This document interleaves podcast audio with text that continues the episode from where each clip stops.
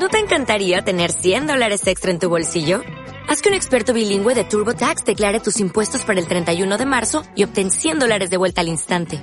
Porque no importa cuáles hayan sido tus logros del año pasado, TurboTax hace que cuenten.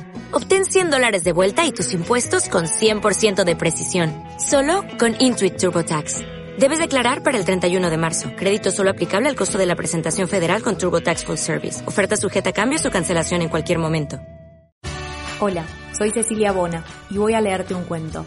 Si te gusta, seguime en las redes sociales, donde promuevo el placer por la lectura. Búscame en Instagram, Facebook, Twitter y YouTube como Por qué leer OK.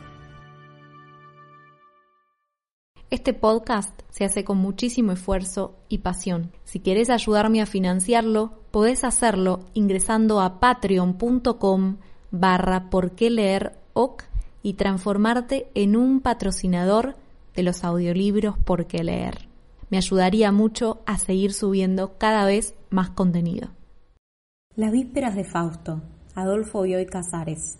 Este cuento fue escrito y publicado en 1949.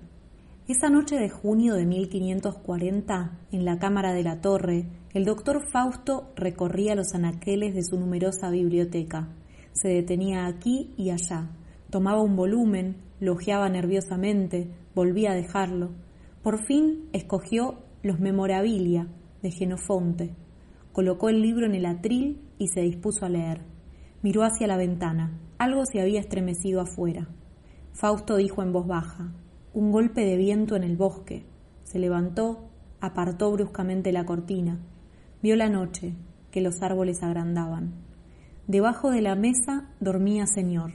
La inocente respiración del perro afirmaba, tranquila y persuasiva como un amanecer, la realidad del mundo. Fausto pensó en el infierno. Veinticuatro años antes, a cambio de un invencible poder mágico, había vendido su alma al diablo. Los años habían corrido con celeridad. El plazo expiraba a medianoche. No eran todavía las once. Fausto oyó unos pasos en la escalera. Después, tres golpes en la puerta. Preguntó, ¿quién llama? Yo, contestó una voz que el monosílabo no descubría, yo. El doctor la había reconocido, pero sintió alguna irritación y repitió la pregunta.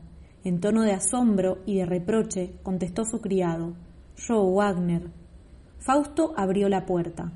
El criado entró con la bandeja, la copa de vino del Rin y las tajadas de pan, y comentó, con aprobación risueña, lo adicto que era su amo a ese refrigerio mientras Wagner explicaba, como tantas veces, que el lugar era muy solitario y que esas breves pláticas lo ayudaban a pasar la noche, Fausto pensó en la complaciente costumbre que endulza y apresura la vida, tomó unos sorbos de vino, comió unos bocados de pan y por un instante se creyó seguro.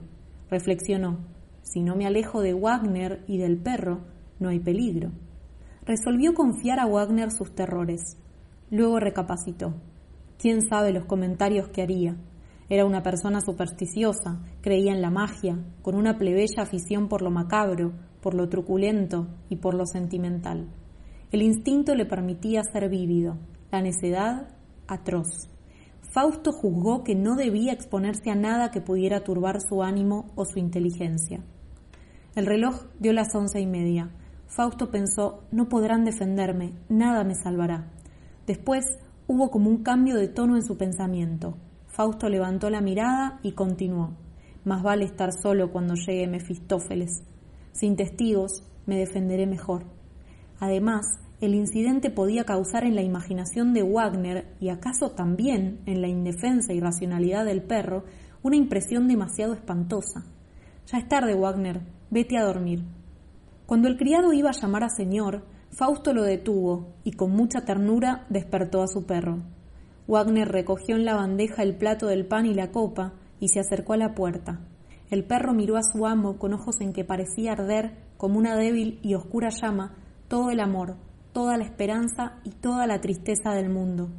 Fausto hizo un ademán en dirección de Wagner y el criado y el perro salieron. Cerró la puerta y miró a su alrededor. Vio la habitación, la mesa de trabajo, los íntimos volúmenes, se dijo que no estaba tan solo.